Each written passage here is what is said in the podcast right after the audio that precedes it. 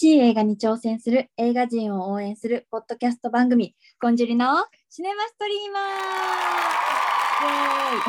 ー !MC を務めるコンジュリです。そして一緒に番組を進めていただくのは、シネマディスカバリーズの番組編成担当のコウさんと、映画感想レビュー考察サイトシネマルシェの編集長のびさんです。シネマディスカバリーズの方です。よろしくお願いします。シネマルシェののびです。はい、よろしくお願いします。よろしくお願いしま。す。はい、ね、ここでいつも言ってるちょっと私の身の上話話したいんですけど、ああ、どうぞどうぞ、ぜひぜひ。あの 私ものすごく田舎出身なんですよ。ああ、そうなんですか。はい。そうでなんか、まあ、田舎って結構もう入れ替わりが激しいんですよその夫婦の。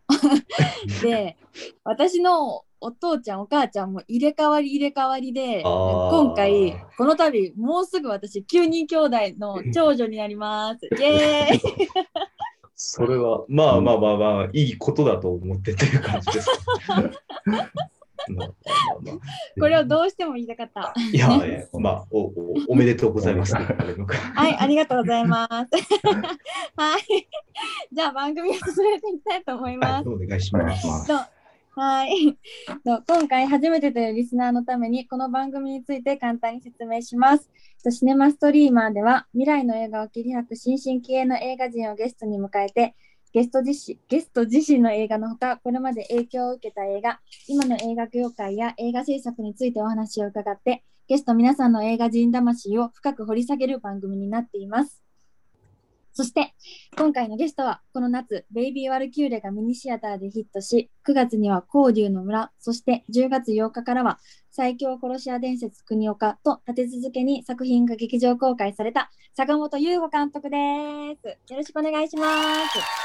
お願いします。お願いします。はい、はいお願いします。坂本優吾です。よろしくお願いします。ちょっと体調不良なんですよね。大丈夫ですか？えっと、喉の、喉がちょっといかれてしまいまして、大変もお聞き苦しいと思いますが、最後までよろしくお願いします。よろしくお願いしよろしくお願います。しますお願いします。と今年はあの用務員の公開もあったので1年で4本の劇場公開おめでとうございます。ありがとうございます。はいおめでとうございますす。うんはい、ではお話を進める前に坂本監督のプロフィールを紹介していきたいと思います。はい、1996年生まれの大阪育ち、バイオレンス映画を得意としており、20歳の時に発表したベイリは、残酷学生映画祭映画祭2016でグランプリを受賞。辻凪子さんと共同監督したパンでは、ミュージックラボ2017短編部門でグランプリ、2018年夕張国際ファンタスティック映画祭短編コンペティション部門でグランプリ、第22回プチョン国際ファンタスティック映画祭では審査員特別賞を受賞されました。商業デビュー作となったファミリーウォーズは実際に起こった事件からインスパイアされたオリジナルバイオレンス作品です。子供を引き殺した認知症の祖父を家族が餅を食べさせて殺そうとするあらすじとそのビジュアルが発表されるや不謹慎だと SNS で大論争を巻き起こし、この作品は現在、シネマディスカバーリズでも配信されています。そして、今年は先ほど伝えました映画4本が公開されました。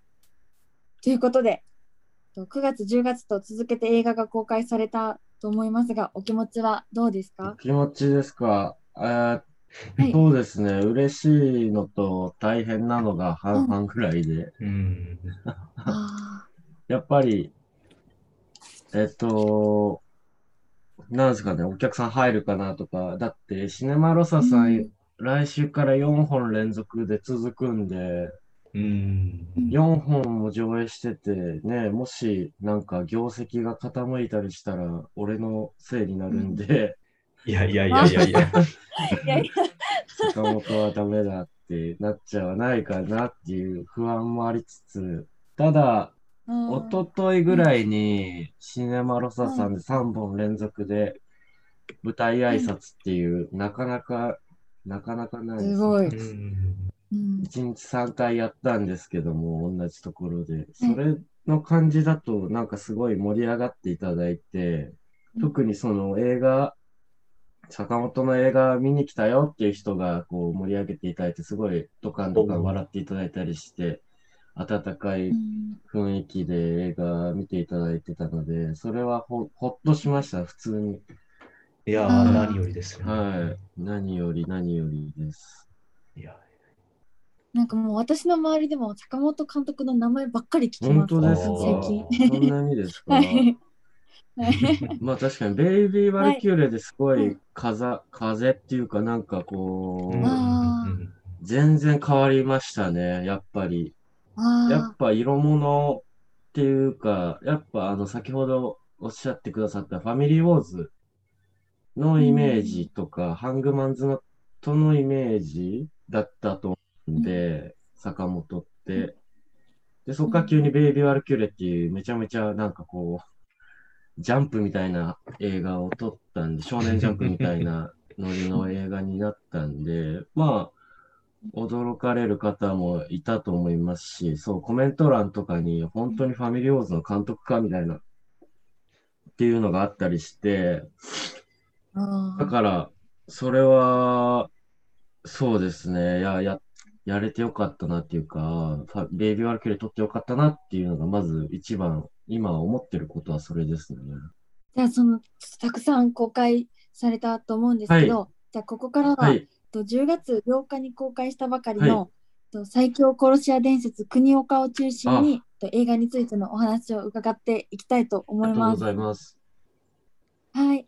それではインタビュアーとしてのびさんにバトンタッチします。よろしくお願いします。はい、よろしくお願いします。バトン渡されました。ははいい。いや、それでは、まあ、はい坂本監督、何卒よろしくお願いいたします。お願いします。はいうんまあそうですね、最強殺し屋伝説国岡を中心にということですので、まあ最初にまあ、はい、まあ、一番最新、まあ最近公開されたまあ国岡はい、に関して、まず、はい。まあ、今回の作品に関しては、そのはい。ドキュメンタリータッチで、はい。そのベイビー・ワルキューレの時のような、そのまあ、はい、日常を生きる殺し屋を描いてるわけなんですけども、そもそもはい。本作をそのような形で描こうと思われたきっかけだったりとかを教えていただけますか、最初に。えーっと、そうですね、あの、アクション映画っていう、日本で特にアクション映画を撮るで、しかも、インディーズで、低予算で撮るっていうのは、なかなか本当に、あの、ハードルが高いことといいますか、まあまあまあまあえっと、取るの難しいですし、やっはいぱその、その先にはやっぱ、あの、アベンジャーズとかがあるんで、じゃあお客さんをどこまでその、何で、何で喜ばされるんだろうっていうことを考えたときに、やっぱ、スターもいないミニシアター、えーインディーズ系の映画だったら、やっぱりこう、実在感だったり、お客、あの、キャラクターの存在感だったり、はいはい。まあそこで押すことしかないんだろうなっていうところが、まあ、ずっと思ってはいたんで、最初に撮った頃から。やっぱキャラクターで映画を作る。で、正直言えば、作家よりもキャラクターが目立つことをしようっていうのが大事で、なんか、そうう、ん坂本がどうのとかどうでもよくて、あの、映画見終わった後に、それよりもやっぱ、その、登場する国岡とか、あのー山崎さんとか、そういうキャラクターが印象に残る映画を撮りたいなっていうのはもう、最初に撮ったその残酷映画祭でグランプリ取らせていただいた米もそうでしたし、はいはいはい。そうういうところで、まあ、あの、大学が結構作家主義な映画学校だったんで、うん。ん。作家でなんか映画見ていく授業があったりとか、なるほど。まあゼミ制作もやっぱ作家作家ってなってたんで、ああ。でやっぱ漫画とかになったらキャラクターじゃないですか。まあそうですね、カルチャー論ってなると結構キャラクターによりますよそうですね。あの、ルフィみたいなやつがいたり、悟空みたいなやつがいたりっていう。はい。でよく言うのが、あの、名前がタイトルの漫画はヒットする論みたいなのとか、たまに聞くじゃないですか。で、そう、まあ多分一言では言えない話なんですけども、そういう脳みそで基本的に映画を作ってはいて、今回もあの名前がタイトルにあるんですけども、まあ、とにかく、あの、お追いかける、殺し屋を追いかけるドキュメントとして、はいはい。うんありえへんやろっていうところにもいますし、カメラが。っていう、まあまあまあまあ。それが嘘、嘘ついてでも、その、そこの嘘のつき方とかも考えながら、やっぱ国岡っていうキャラクター、あとまあ、伊能正幸っていう役者の面白いところを全部引き出そうっていう気持ちで、まず作ったっていうのがありますね。だからまあ、アクション、うんアクションやろうっていうよりは、どうやったらアクション映画でも見てもらえるかなっていう、そのアクション映画だから見ないっていう人も結構いると思うんで、なるほどやっぱ土壌がやっぱあんまりジャンル映画に対してのその土壌が、その日本映画界は出来上がってないというか、まあそれは単純に数も少ないですし、撮るのも大変だしっていうのがあるんで、まあその中でやっぱ際立たせるにはどうしたらいいんだろうっていうことをこう、ごちゃごちゃごちゃごちゃ考えてたんですけど、その頃にポロッとこう、多分伊野尾くんが言ったのかな。殺し屋をドキュメンタリーってあんまないよね、みたいな。ああ、ないね。もうそれで作ることになりましたね。なるほど、なるほど。まあ、確かに殺人鬼のモキュメンタリーっていうのはありますけど、殺し屋っていうのはあんまりないかもですね。そうですね。うん、ドキュメントしちゃダメですからね、殺し屋はあ普通。まあまあまあまあ。ね まあまあまあまあ。実際、はいそうですね、こんじりさん、ご覧になられていかがでしたか、国岡。まあ、なんか、は先ほどその最初の方にキャラクターの存在感って話しておられたんです。思うんですけど、もうまんまとはめられて私多分それに何す。作か見させていただいたんですけど、はい。まあ、話ももちろんだし、はい。全部面白いんですけど、やっぱ俳優さんを好きになっちゃう映画が多いなっていう印象で、ああ、はい。なんかすごい全員魅力的に見れる見えるし、はい。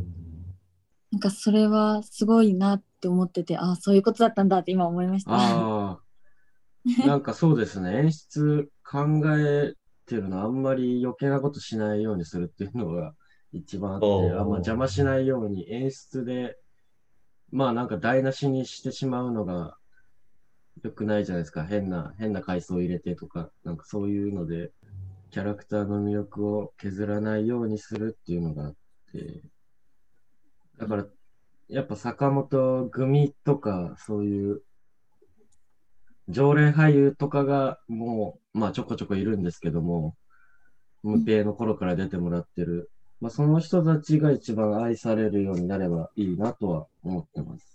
ああ、なるほど。ありがとうございます。まあ、実際、今回、そのまあ、国岡を演じた伊能さんはもう強烈と言ったらいいのかなんか、はいまあ。非常に存在感があったっていうのはもう、そう、コンジュリさんもおっしゃる通りだったと思うんですけど、ああ、よかったです、実ね。際はい。そうですね。まあ、その、実際その坂本監督から見てるその伊能さんの魅力っていうか、その存在感っていうのはどういった正体があるのかっていうのを感じたり。しますか？でもまあ国、半分ぐらいはもう国岡まん、半分ぐらいですかね。半分ぐらいは国岡なんで、ああ、そうですか。そうです、ね。半分殺し屋ってことですか？いや、まあ殺し屋、殺してない国岡。うん、で、やっぱ、あのーああいうちょっと偏屈、理屈を、まあ俺もなんですけど、まああれ台本なくて、国岡は、はいはい。あのー大宮地区と同じように、あの主人公だけが延々アドリブでみたいな。で、流れあだけあ、あそう。そうなんですよ。ほぼ100、ほぼ、ほぼ100%セリフは、100は言い過ぎかな。80%ぐらい、その場で言っていただいてる。ああ、はいだから飲み会の下りとか、飲み会ってぐぐちゃぐちゃぐちゃぐちゃなるとかも、やっぱほぼアドリブですし、うん。あ、そうなそうんだ。そうそう。めちゃくちゃ自然だなと思った。うだから、あまあ一番、ね、別に、強烈ですけど、そんな別に、うんなんですか、やばいお、おかしな言動をしまくるっていう感じもないじゃないですか、国岡って。まあまあまあまあまあ。そう、むしろ変なやつは他に周りがいて、はいはいはい。で、のな飲み会で切れてなんか空気悪くしたりとかするのはまあ別のキャラなんですけど、はい。だからまあなんか等身大の、まあちょっと偏屈な理屈、ちょっと違う理屈持ってるはい。大学生っていう。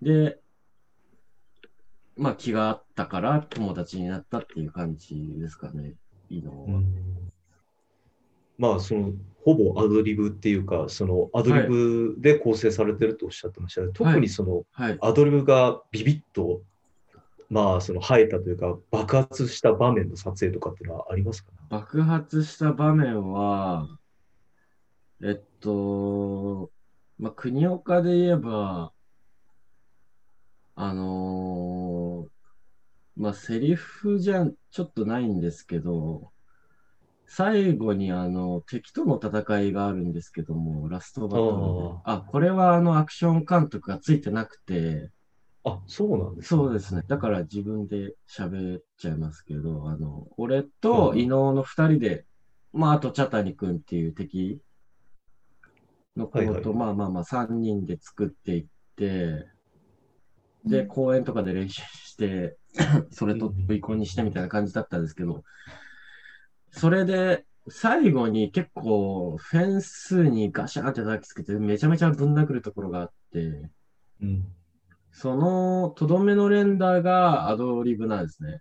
あの、決めずに、あの、伊野尾くんが、あの、相手を本当に殴るとしたら、ああやって殴るみたいな。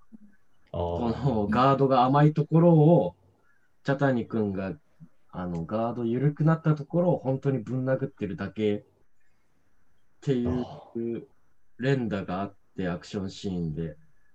そこが、やっぱこう、まあ、あれは、あの、あんだけめちゃめちゃめちゃめちゃ殴るんで、型では覚えられないっていうか、決めてたら実現しなかったアクションなんで、そこは、そういう意味では、まあ、セリフと、セリフのアドリブとは違うんですけど、そのアクションもアドリブっていうところが、うん。やっぱ対応力がすごいかっこいいっていうところがあります。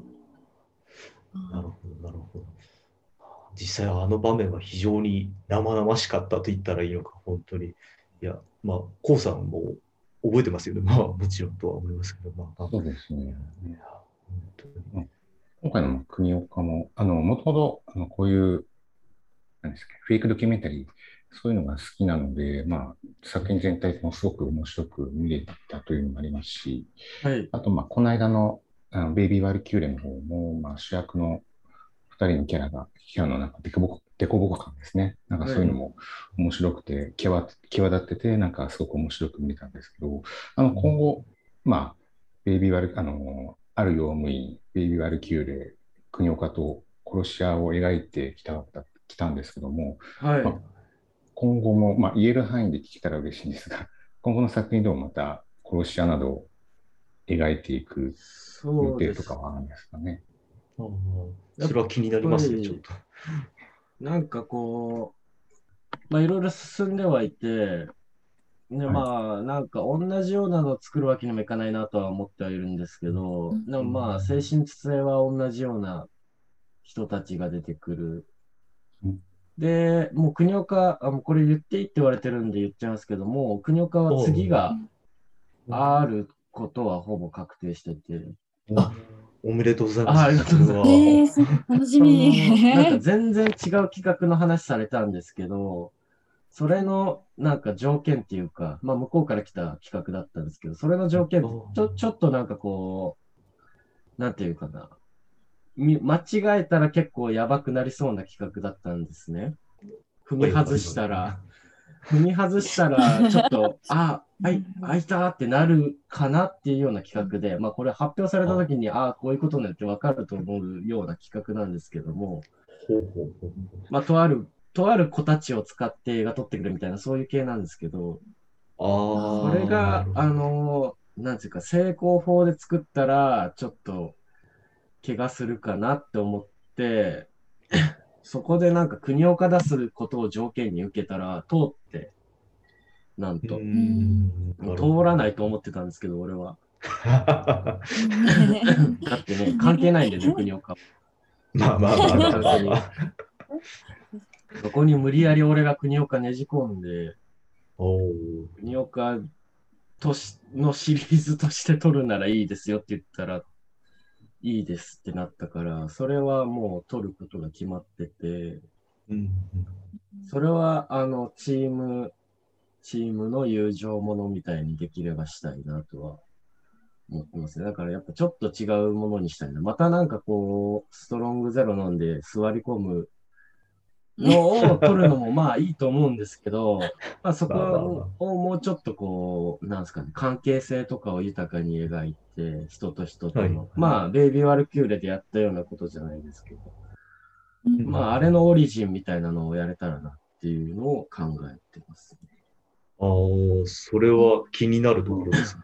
そうです。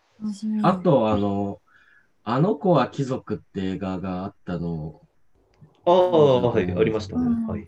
それはまあまた別の企画なんですけども、あの子は貴族とはい。ロッキーが合わさったような、ロッキー、ウォーリアーかな。まあそういうような格闘技決闘ものみたいなのをちょっと考えておいて、次はだからなんか今までってもう殺し屋が当たり前にいて、そいつのうんなんか非日常、日、非日常の人の日常を描くみたいな、あ、そそうです。うん。それをやってきたんですけども、そうじゃないうん、マジの普通の女子大生がみたいな、やがてどんどんどんどん、こう、格闘の世界に入っていくみたいなのも、そうなんですよ。そういうのをそろそろ撮ってみたいというか、全部あの組織ものになっちゃうんで、ああ、まあ。組織とか関係ない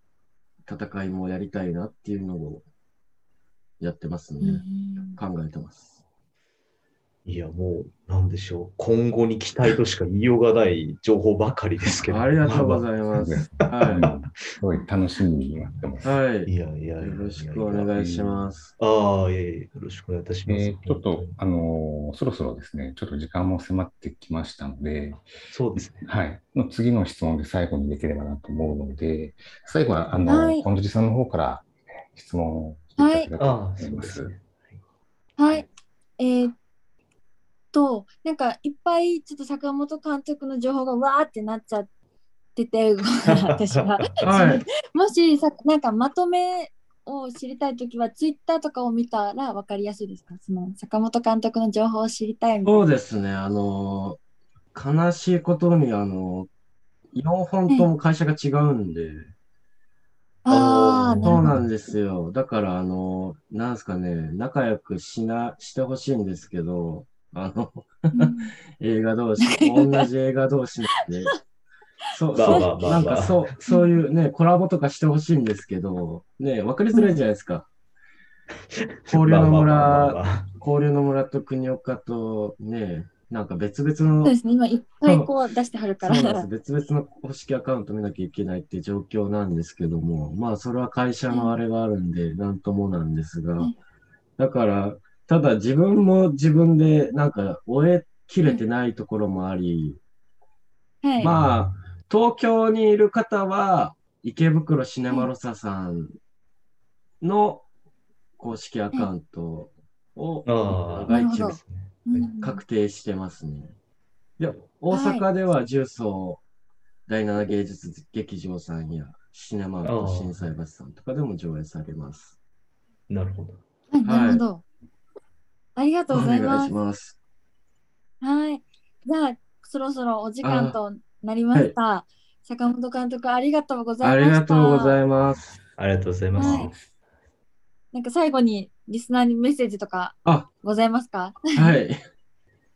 そうですね。あの、今年だけで4本公開っていうのはなかなか、まあコロナもあって、まあ最初から計画してたわけではなくて、コロナもあったりしてうんいろいろ、ね、ベイビー・ワルキューレも急遽作ることになって、急遽公開っていう形なんで、あ、ああそう珍しい状況なんで、まあ大大変とも言いましたけども、あの、この状況をなるべく楽しむように自分はしたいと思うんで、皆さんも、あの、なかなかあの、同じ監督の4本を一気に見たり、まあ、4本も一気に見なくていいんですけど、2本を一気に見たりとか、そういうので、いろいろ比べてみたりね、特にベイビーと国岡だと同じようなことがあったり、ここはこう進化してんだなとか、なんかお金、うん。あの自主映画と商業映画の違いとか、そういうことも感じられると思うんですよ。で、交流の村は交流の村で、あの、ね、これがネタバレしづらいんで、なんとも言えない映画なんですけども、まあ、国岡見た人がまたこう、ね、キャストで、キャストでバレちゃったりとか、たまに聞くんですけど、うなるやろなみたいなとか、ああったりとか、そう。で、ある用務員がベイビー・ワルキューレにどうつながっていくのかとか、そういうの関係性、まあ、あの、MCU とかじゃないですけど、マーベルの映画じゃないですけど、まあ、そういう楽しみ方ができる日本映画って、まあ、ないと思うんで、あんまり。まあまあまあまあまあ、そうですよ。キャラクターがちょっと行ったり来たりしてるっていうのはかなり面白い状況だと思うんで、まあ、一本でも、一本でも気に入ってくださったら、関連作にも手出してみてねっていうところを一番言いたいところです。はい。じゃあ、ありがとうございました。ありがありがとうございました。ありがとうございました。はい。では最後にタイトルコール、坂本監督も一緒にお願いします。はい。はい。いきます。それでは、こんじりのシネマストリーマー。ベイビーワルクーレコージの村、国岡を公開中の劇場でぜひチェックしてください。ありがとうございます。